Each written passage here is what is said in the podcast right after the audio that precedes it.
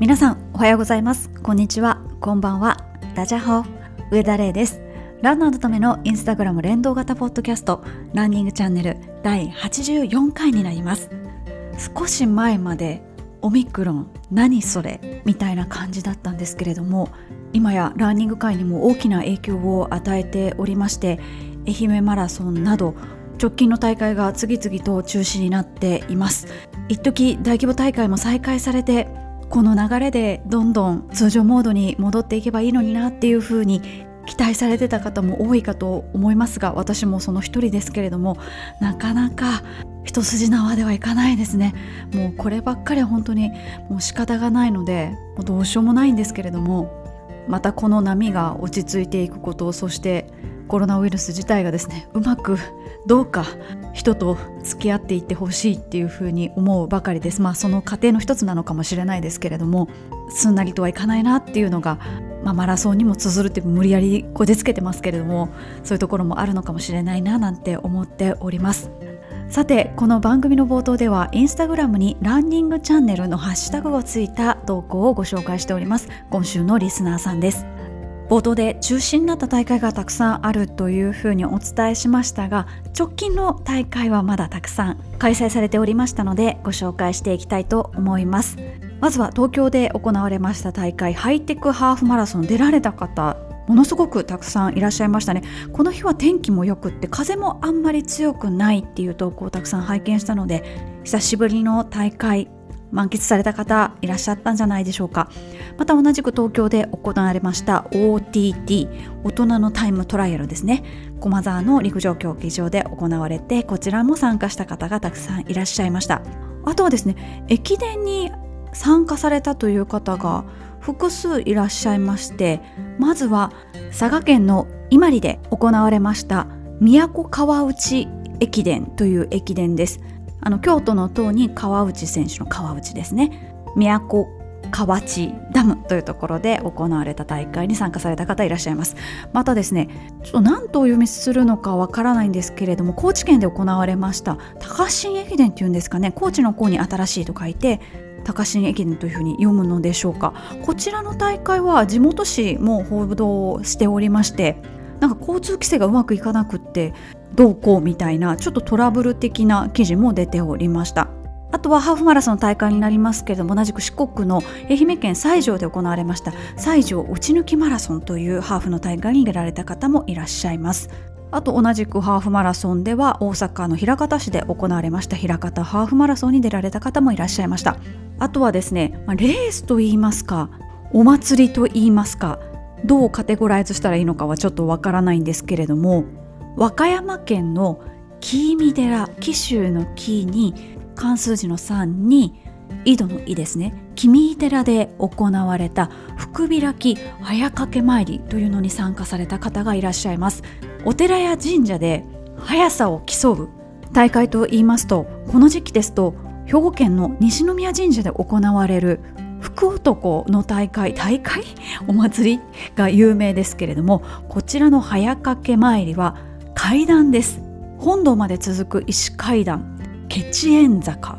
結ぶに縁組の縁ですね。ケチエン坂の210段を2人ずつ駆け上がる大会だそうで参加者には早掛け賞を渡し本堂で参拝後当日限定の御朱印がいただけるというような大会になっています。こちらの大会さぞ歴史があるかと思いきや今年で5回目の大会地元のランニングチームの汗だく大学アスリートクラブとこのお寺の共催の大会だそうです。なんと最高齢は83歳。そして一番早かった方は消防士の方だそうです。この大会に参加されたリスナーさんは前回の大会よりも2秒早く駆け上がることができたできたそうでして PB 更新となりました。おめでとうございます。そして目標達成という方他にもいらっしゃいまして長崎で行われました長崎トライアルマラソンでサブ3.5を達成されたとのことです。おめでとうございます。さて今週もお誕生日を迎えられた方がいらっしゃいます。ご年齢はちょっとわからないんですけれども40歳からランニングを始められた方ということでランニングを始めるのには趣味を始めるのには年齢制限はないということで結構周りに聞いてみますと特に男性の方が多いんですけれどもお仕事を退職後始められたという方もいらっしゃって本当にランニングは年齢層の幅広い趣味だなっていうのを実感します。あと前回もちょっとご紹介したんですけども私と全く同じ名前のですねリスナーさんの娘さんのれいちゃんがお誕生日を迎えられたということでおめでとうございます。なんとこのれいちゃんのお祝いのケーキはですね去年の私の誕生日のケーキ予約したケーキ屋さん同じでして銀座にありますタルトが有名なケーキ屋さんなんですけれどもすごいですね。やっぱ奇遇ですね。ということでおめでとうございます。あと皆さんの投稿いくつかご紹介したいと思います。お正月に私帰省したというふうに前回申し上げたんですけれども私の実家は神戸市須磨区というところで、まあ、関西では有名なビーチのすぐそばなんですけれどもそこでは昔から海苔の養殖が盛んでしてで山に登った時にですね生けすみたいなものが見れたのであなんか海苔の養殖してるんだなというふうに思いましたら違いました。なんと瀬戸内海の本当に海水浴場のすぐそばでですねサーモンを育てているそうで知らなかったです。あとはランニングをされている途中に綿花。を発見したという方投稿を拝見しました。テレビとかではねよく見ますけれどものほわほわしたものがついている綿花。調べてみましたところ日本の綿花自給率はほぼ0%だそうなんですけれども最近栽培する人が少しずつ増えてきているそうです。続いてはこの問題に直面している方直面しているかもしれないけれども目を背けている方いらっしゃるんじゃないでしょうか。ランニングにまつわるグッズを手放す手放さない問題です。投稿してくださったのは以前履いてらっしゃったシューズやスパイクです。あと皆さんが残してらっしゃるもの想像をしてみますとゼッケンですとか乾燥賞とか乾燥メダルフィニッシャータオル T シャツなどなどだと思います。投稿では奥様とこれを残すのか残さないかっていうことについて若干議論になったという投稿だったんですけれども皆さんはどうされていますでしょうか？私は乾燥症はほぼもう処分しますね。メダルは一応置いてます。なんとなく捨てづらいですよね。金属ごみですしね。シューズや T シャツやタオルは使い古したものはあの寄付するようにしておりましてゼッケンはすごく思い入れの強かった大会ですとかあとゲストで出させていただいた時のあの番号ではなくって自分の名前が書いてあるものですね。それは取っておいたりしています。ランニングされない方からするとねゼッケンなんてただの紙みたいなもんですけれどもいやこれはあの記録を取った時のこれでみたいな走る側からするといろいろ思い入れがあるまあランニングに限らずそういうものってたくさんあるかと思いますので皆さんどうされているかなと思いましてここでご紹介しました。あとはですねこの時期ということで成人式迎えられた方娘さんが迎えられた方っていう方が何人かいらっしゃいます。おめでとうございます。コロナの影響で急遽中止になった延期になったっていうような会場も多かったようですけれども私その日成人の日の当日振袖を着た方何人か見ました。成人年齢が20歳から18歳になるということでただ成人式は20歳のまんまですよね。飲酒とか喫煙も20歳。ローンが組めるのが18から。なんか18歳でローン組むとかねちょっと想像できないですけれども。なんかこう18歳と20歳でこう2つの区切りができてこっちは18歳こっちは20歳とかですね。いろいろ大変そうだななんて思います。もうね私はもうそこからもうダブルスコアになってしまいましたからね二十歳から。恐ろしいものです。ということでこの番組の冒頭ではランニングチャンネルのハッシュタグがついたインスタグラムの投稿をご紹介しております。インスタグラムご自身は投稿してないよという方もですねランニングチャンネルのハッシュタグで検索をしていただきましたら同じ番組を聞いてらっしゃるリスナーさんの普段どんな生活をしてらっしゃるのかどんな練習をしてらっしゃるのか見ることができます。このハッシュタグですねもう1万9000件まで行きました。つい最近までね1万件行きましたとか1万3000件行きましたとかですね報告してたのにもう2万件が間近です。ということで投稿もお待ちしておりますしそちらの検索から覗いていただくことも大歓迎です。ということで今週のリスナーさんお送りしました。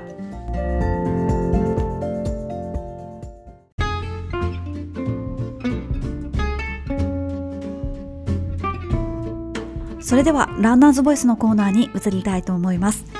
こちらのコーナーはインスタグラムのストーリーズおよび Google フォームを利用しましてランナーの皆さんからコメントを頂戴するコーナーになっております。今回のテーマは前回に引き続き今年2022年の目標抱負です。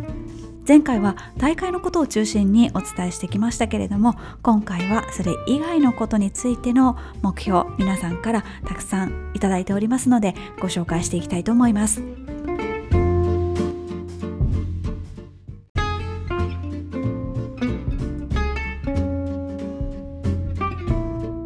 それでは早速ご紹介していきたいと思います。まずはトレーニングについて書いてくださった方のコメントをご紹介したいと思います。1日1ワークアウトです。走らない日も体幹トレーニングや筋トレなど必ず行い運動しない日を作らない。リスナーの皆さんなら当たり前のことかもしれませんがというふうに書いてくださってますけどいえいえそうじゃないと思います。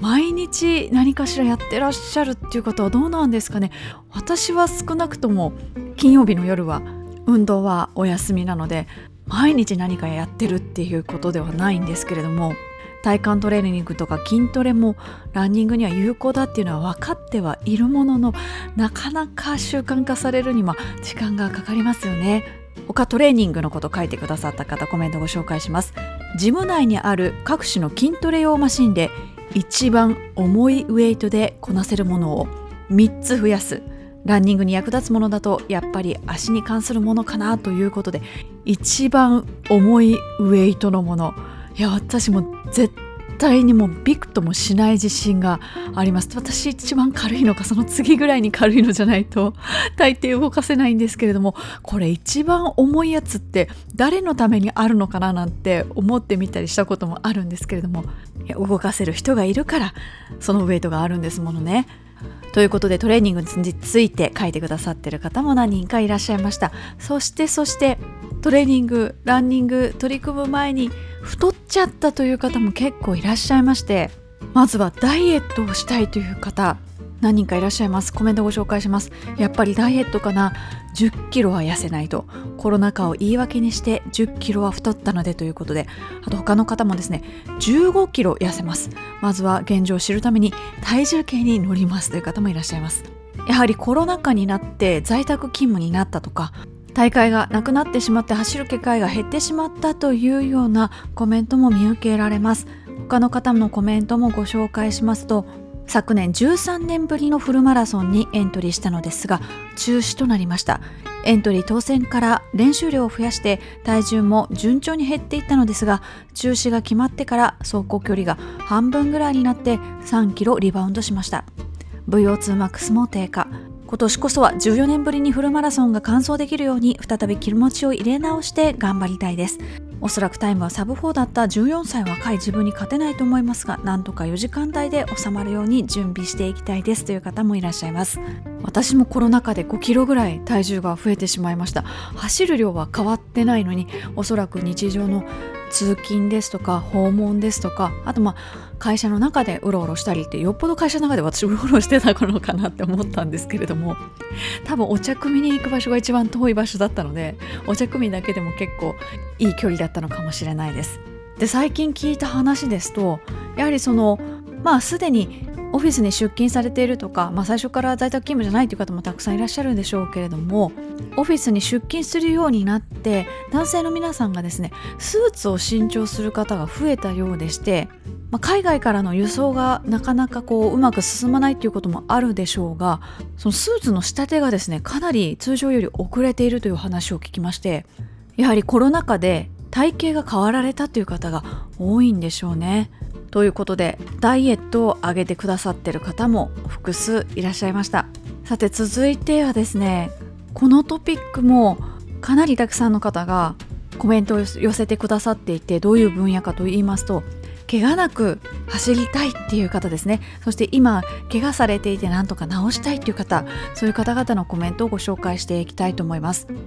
2019年新越語学トレイルランニングレースに出るためのトレーニング中に怪我をしました。その怪我をした箇所と相談しながらまずは月間50キロから80キロくらいを走ることが今の目標です。無理せず焦らず少しずつゆっくりと走りたいです。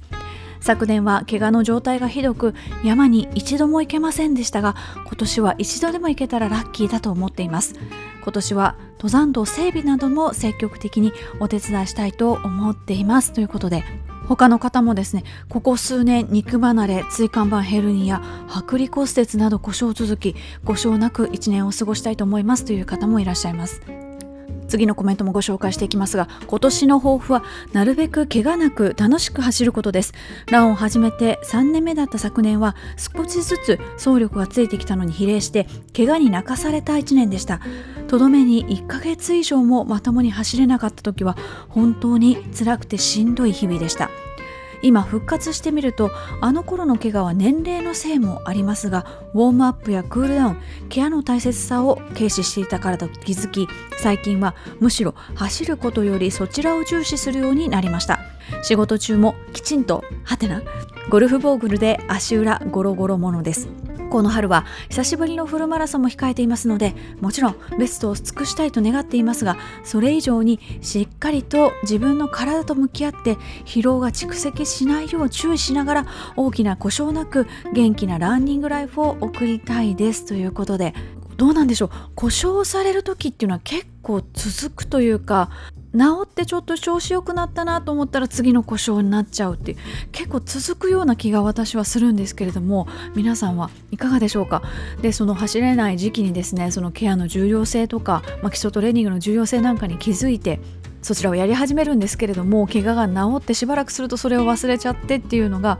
私の場合はそのパターンが多いですね。でケアの重要性も私もすごい重要だなって皆さん重要だなって思ってらっしゃると思うんですけども私もやっぱりここ数年は特に思うようになってきてそれもやはり40過ぎてからすごいこう実感するようになりましたね。別に私は決まったルーティンがあるわけではないんですけれどももういろんなボールですね。あのゴルフゴルフボールテニスボールソフトボールでなんかボールが2個くっついたみたいなやつとかですね。いろんなボールを買ってですねあのテレビを見ながら弱マット引いてゴロゴロしたりしてます。でしばらくやってなくてですね久々にやってみると強烈に痛かったりするんですよね。お尻の筋肉とか。やもうそこで痛感しますね。もう痛感っていうかもう本当に筋肉が痛いのの痛もそうですけれども痛感します。で今直近でご紹介してきたコメントの中でやっぱり怪我なく楽しくっていうふうに書いてくださっている方が多かったんですけども、まあ、やはり楽しく走れないとダメだよねっていうことで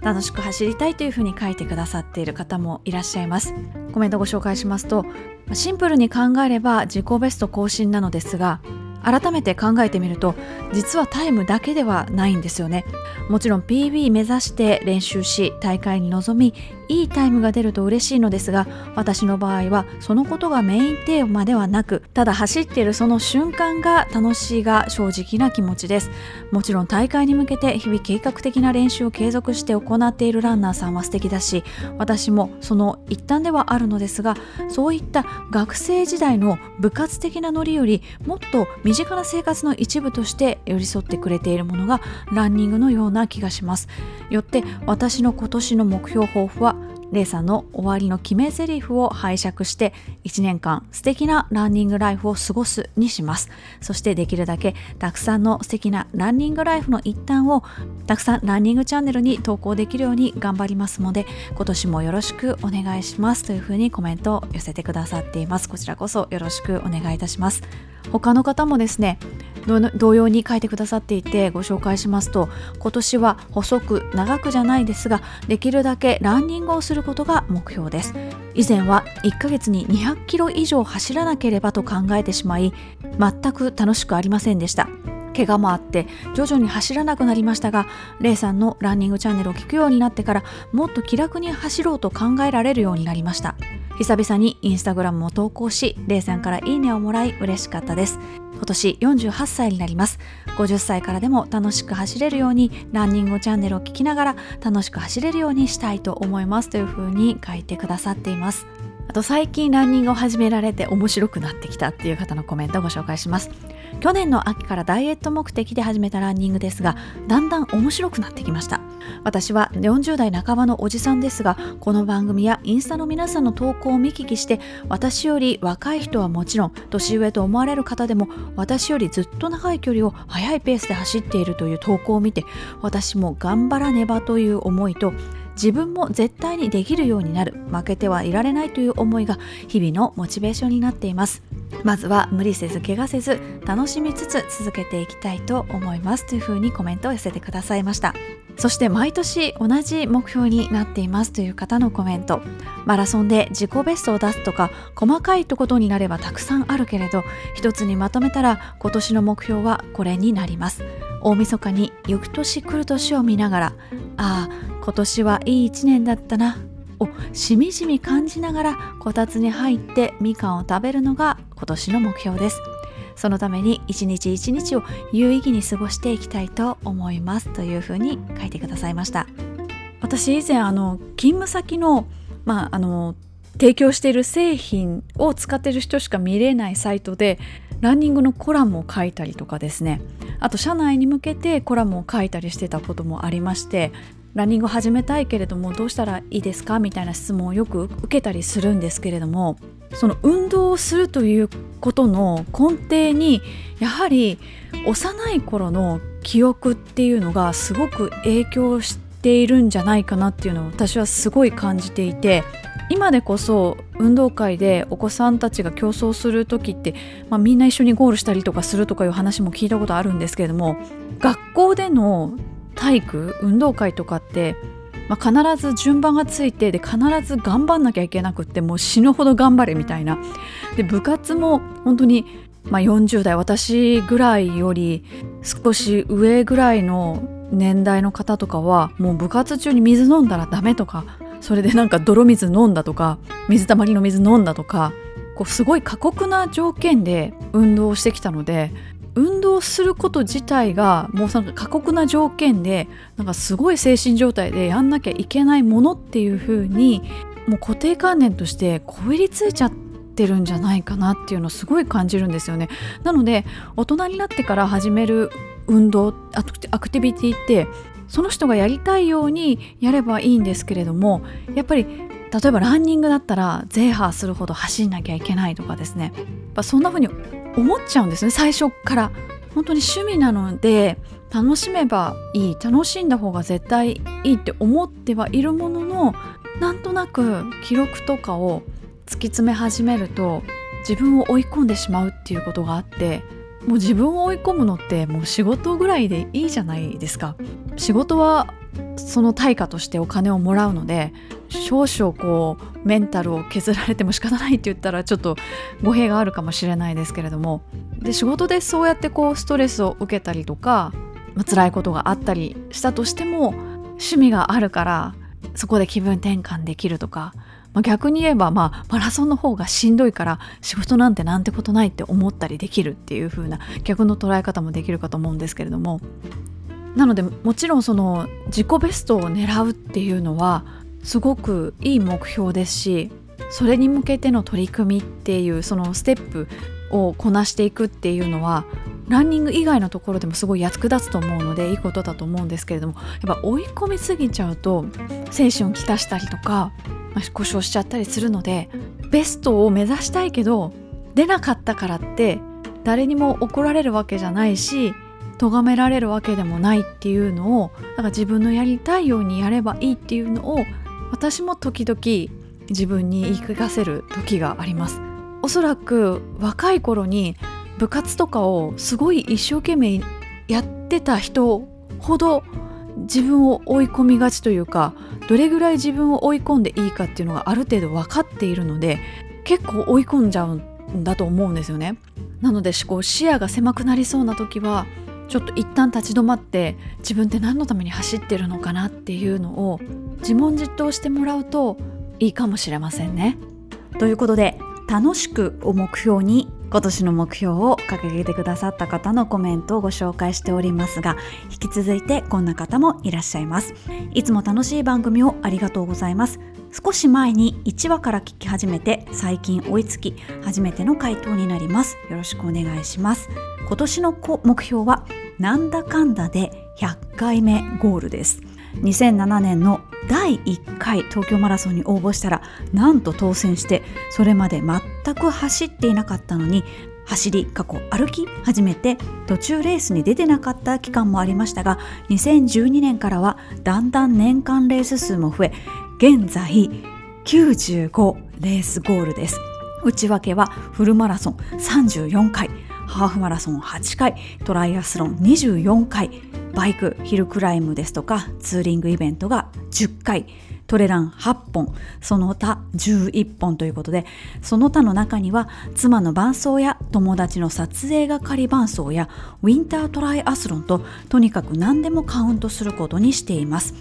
コロナ禍でなければとっくに達成してたとは思いますがそれもしゃあないこと。今年の目標を目指して頑張ります。ちなみになんだかんだレースで全都道府県制覇も目指していますがそれはあと23年先かと。ということでいろいろレースで100回目ゴールということでいやでもまず数えてらっしゃることがすごいなと思って数えたいなっていうふうに私も思うんですけれどももうわかんないですね。数えた方が絶対モチベーション維持に役立つとは思っているものの数えられていないです。さて続きましてのトピックはですねこれも複数の方が結構書いてくださってたんですけれどもバランスですね。何かと何その何かと何はいろんなものがあるかと思うんですけれどもコメントをご紹介していきますとランニングも仕事も成長を実感できる年としたいと思いますという方仕事遊び家族のバランスが取れた生活をするあとはですね自分のマラソンと仕事と家庭かっこ結婚20年で何にしようか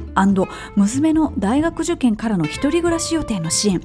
のバランスを取りつつ楽しく暮らすためインスタとはほどほどのお付き合いを心がけでももちろんランニングチャンネルはしっかり聞きますということで主にランニングと仕事と家庭のバランスを考えてらっしゃる方が複数いらっしゃいました。中にはですねランニング以外にもハマる趣味を始めるですとか転職を含めて仕事の方向性を定めるという方そしてすでに転職をされた方15年勤めた会社から転職しました。新天地でいきなり係長なので早く戦力になるよう頑張りますということでコロナ禍の中でこう次の働き方を決めるっていうのはなかなか大変なことだと思うんですけれども働き方以前に生き方をどうすればいいか考えなきゃいけないっていう状況で働き方を考えるって結構不確定要素が多いと思うのでご苦労もおありだと思うんですけれどももちろん人ところに長くいるっていうことも素晴らしいことですし新しい環境はワクワクしますし刺激的ですしでも皆さんその仕事とか家庭とか以外にそのランニングとかウォーキングとかロードバイクとか他に趣味がある方がおそらく基本的にこの番組聞いてくださってると思うのでバランスが取りやすいというかバランスを取ろうとすることを常に考えなきゃいけないのでそこは趣味を持っててよかったなっていうふうに思うことは結構多々ありますね。あとは日頃の感謝ということで職場の同僚や自分を支えてくれる周りの人への感謝の気持ちを忘れないことというふうに書いてくださっている方もいらっしゃいましたあとはこんなバランスということでランニングとラーメン2つのラ活を頑張る1年にということでコロナ禍になってテイクアウトがねすごく一般的なことになりましたけれどもラーメンはさすがにねテイクアウトできるお店多いですけれどもやっぱ店で食べる方がいいですもんね。私も以前インスタでたまにですねあの上田玲の酒場放浪記というハッシュタグをつけてなんとなく吉田類さんと名前が似てるって似てないですけどの酒場放浪記が好きでですねそういう飲み屋さんもすごい好きなのでハッシュタグで紹介していてまだ紹介できてないお店がいくつもあるんですけれども落ち着けばまた復活させたいですねそのコラムも。ということでランニングとその他もろもろのバランスを取りたいという方の目標をご紹介しました。続いてはランニングに直接関係のないことですけれども目標をご紹介としたいと思います。まずは弓道3段合格。昨年学生以来20年以上ぶりに学び始めた弓道見える形として審査合格目指しますということで3段私剣道初段持ってるんですけれども武道の初段試験って結構厳しいですよね。まあ、あのこれぐらいの年代になればこれぐらい取れるみたいな大体のこう基準はあるんですけれどもいやおそらくその3段ぐらいからだんだん難しくなってくるんじゃないかなって思うんですけれども弓道の商談診察ちょっとどんなものか見てみたいですね。でですね同じ方がですね続いてパラグライダーに挑戦という目標を掲げてくださいました。まずは体験するところからスタートしてできれば上りはトレラン。帰りはパラグライダーとできればいいなと思っています。そもそも背負って走れるものなのか個人所有できるのか勝手にどこでもやってよいのかなどまだ思いつき段階ですがレイさんがどこかそんな話をしていたような気がしたような過去回聞き直しますということで過去に話しました。ただちょっと何回だったのか私も覚えてなくてですね。確かに私はトレランで山を登ってパラグライダーで降りてきました。ただそれはちゃんとしたパラグライダー場っていうんですかね。パラグライダースクールっていうんですかね。通常は車で登ってパラグライダーで降りてくるっていう体験コースなんですけれどもその車の部分を飛ばしてですね自分たちで行きますって言って山を登って行ったんです。なのであの用意パラグライダーの用意はその山頂にあってなので普通にトレランしただけですね。これもまた別の回でお話ししたのかな。エクスアルプスというレースがありましてそのパラグライダーの用意を背負って山登ってパラグライダーで飛んでってまた登ってパラグライダーで降りてっていうのを繰り返すレースがあって、まあ、そういうのはどういうふうに許可取ってるんでしょうね？勝手に空を飛んでいい権利というかある程度多分なんか届け出みたいな出さないといけないと思うんですけれども、まあ、そういう大会もあります。私実は高いところ苦手なんですよ、まあ、高所恐怖症、まあ、高所恐怖症ですね多分。なんですけれどもこのパラグライダーの時は全く怖くなかったです。なんででしょうね。こう高いところにいると例えばこの手すりが急に折れたらどうしようとかこの床が急にそこを抜けたらどうしようとか何かイレギュラーなことが起こった時に自分が生き残れる自信が全くないっていうことにおそらく恐怖心を感じるんだと思うんですけれどもパラグライダーの場合はもうなんかいろんなもんガチガチに固められてで、まあ、パラシュートみたいなものを背負ってるのでなんか落ちて死ぬみたいなことはちょっと考えられないって言ってもパラグライダーの事故あるんですけれどもちょっと考えにくいなみたいなメルヘン映画みたいにふわっと着地できそうみたいなそんなイメージがあって全く怖くなかったです。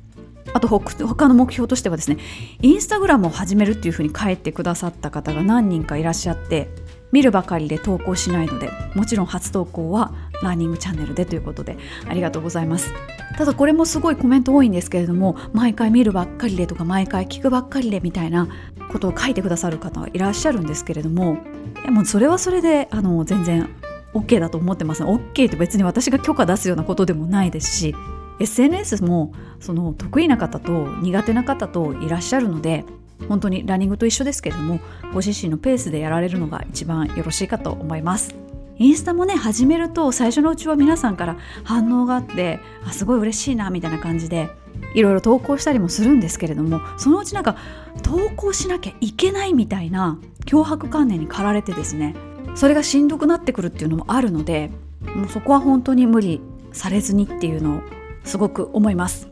さて続きましてはツイッターからの受け売りっていうふうに前向きで書いてくださっておりますけれども1日の1%は15分。だからこそ1%だけ頑張る。1%読書。1%筋トレ。1%瞑想などなど。怪我と後悔をしないように柔軟と決断をということで1日の1%が15分っていうふうに考えるとあたったそんだけなんだって思いますよね。だったら頑張れるかもみたいなことはあると思います。あの私は公共交通機関に乗ってる時はコメントを返すとかですね。電車に乗ってる間だけは英語学習のアプリをするとかですね。決めてやるようにしてます。まあ寝ちゃう時もあるんですけれどもね。あとこういうこうありがたいお言葉でよくお寺の何て言うんですか？入り口のところに毛筆で書かれたようなものが掲示されていることがよくあるかと思うんですけれども私以前浅草に住んでいたことがありまして4年間ほど。で浅草は浅草寺だけではなくってたくさんお寺さんがあるんですね。ですのでそういうこうありがたいお言葉をですねよく見るようにしてたんですよ。定期的に変わるので。でこんな言葉がありましてあなたに影があるのは他のところに光が当たっているからだ。おおなるほどと思ったんですね。でその言葉をですね誰が発したのかを見てびっくりしました。レディー・ガガって書いてあったんです。もちろんレディー・ガガさん自体がその言葉を発せられたっていうこと自体もとっても素敵なんですけれどもその言葉をそのありがたいお言葉として日本の寺院がその毛筆で書いて一番左に「レディー・ガガ」って書いてあってわいろいろすごいと思って。でその言葉が強烈に残ってます。ということで最後はレディー・ガガで締めくくってしまいましたがあのグッチの映画も見たいですよね。ということで2回にわたって今年2022年の目標抱負をお伝えしてまいりました。まあ、もうすでに1月半ばなのでちょっともうお正月気分はさすがに抜けちゃってる感じではありますけれども目標を立てるのに早いも遅いもないですのでこの放送を聞いてですねあ自分もこういう目標を立ててみようとかあこういう目標いいなっていうのがあればぜひぜひ参考になさってください以上ラーナーズボイスのコーナーでした。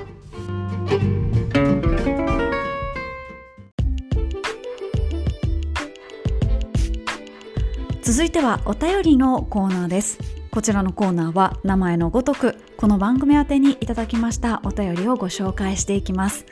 まずは年始年末に駅伝特集をやりましたので駅伝に関するお便りをいくつかいただいております。駅伝の会のランニングチャンネルを出社時聞いていたら駅伝見たい熱が上がってしまいやりくりして仕事しながら聞いちゃいました。録画ではなくリアルタイムの方が全然面白いですね。シューズの勢力図もナイキ一強から少しアディダスやアシックスも見られましたね。今年のシューズ進化もまた注目ですね。ということで駅伝も参加してみたいなと思いますが一人で走るのとは違って責任重大なところが怖いですね。でもみんなで走るのはやはり楽しそうということでいや駅伝は燃えますよね。そしてまた駅伝って、まあ、フルとかハーフに比べるともちろん距離が短いのでかなりスピード出しちゃうんですよね。なのでこうタイムトライアルみたいな感じでめちゃくちゃ疲れます。あまり駅伝出たことがない。だけど駅伝に興味あるっていう方はですねちょっと今なかなか大会がないかもしれないですけれどもリレーマラソンという形式がありますのでそちらの方がとっつきやすいかもしれないですね。決められた時間内に何キロ走ったかというのを競うものでして、まあ、大体コースがあの例えば1キロとか2キロとか決まっていて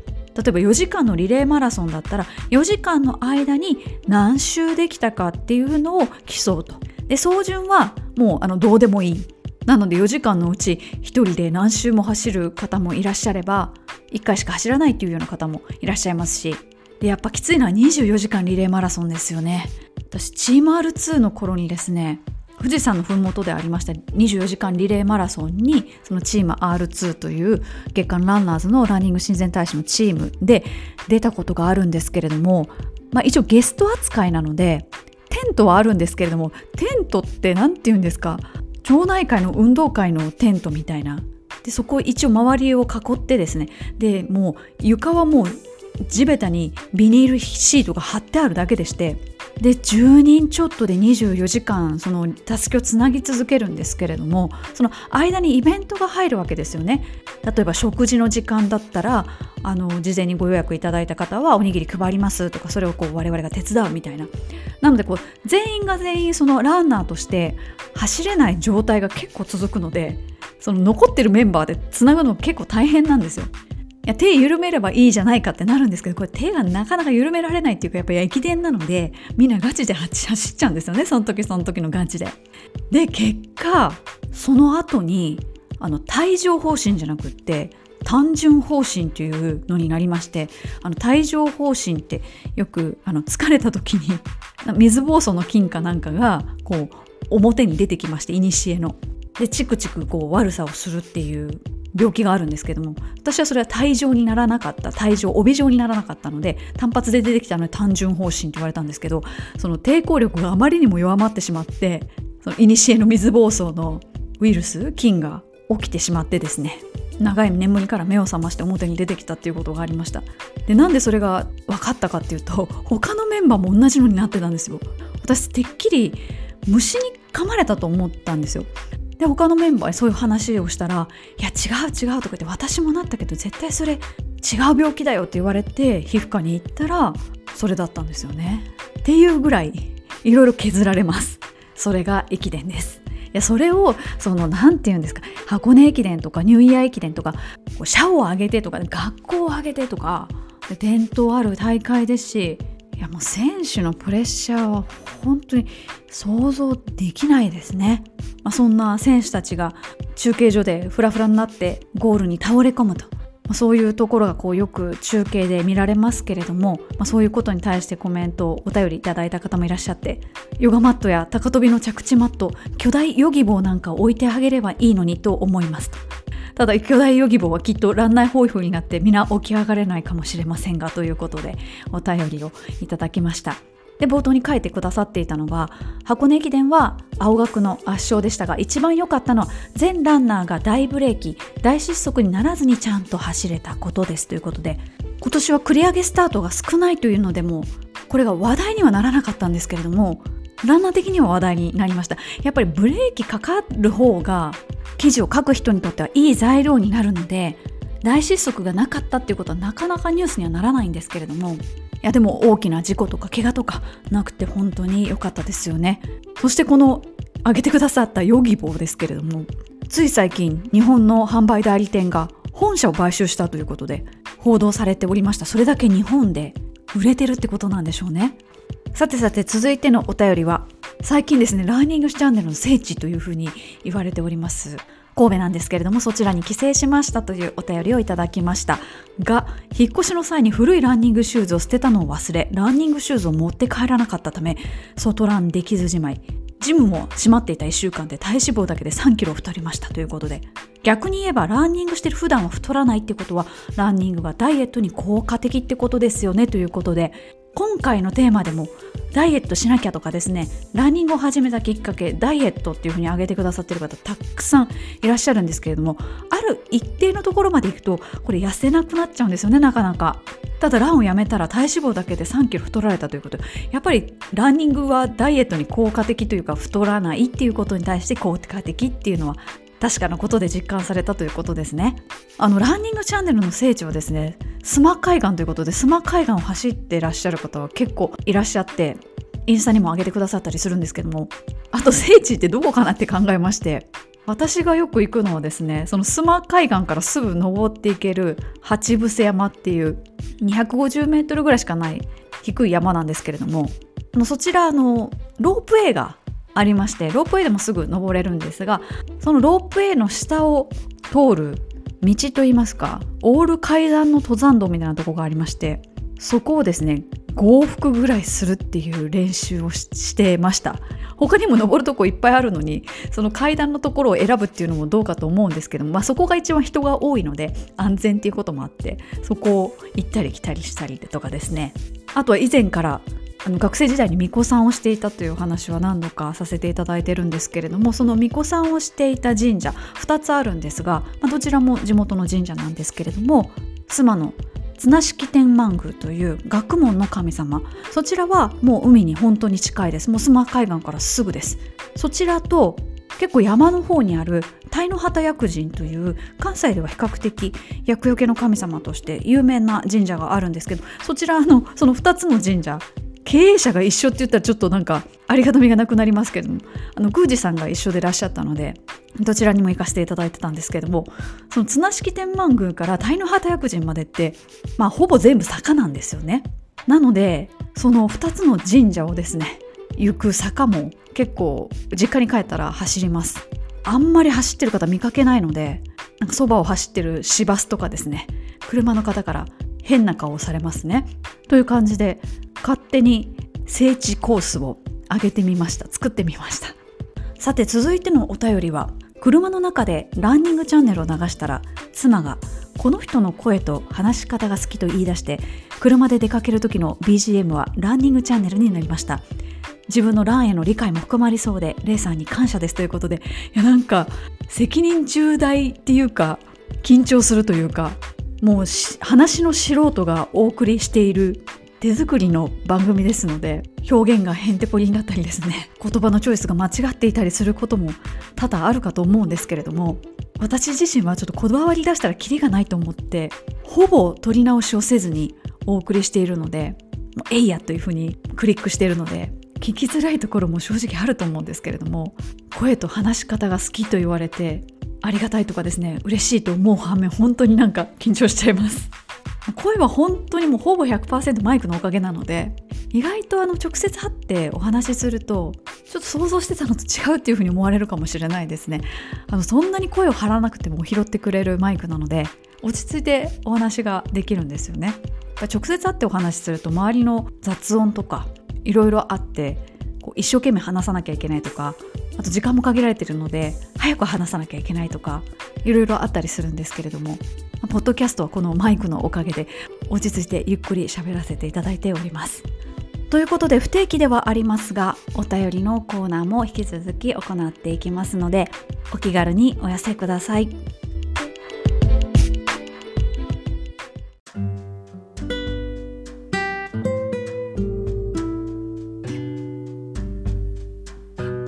そろそろお別れの時間が近づいてまいりました。寒波とかオミクロンとか走れない走らない理由ばっかり出てきますけれども一歩外に出て走ってみたら意外とすっきりしたとかですね。意外と寒くなかったみたいなこともあったりして日々新しい発見があるなっていう風に感じます。さて次回のテーマですが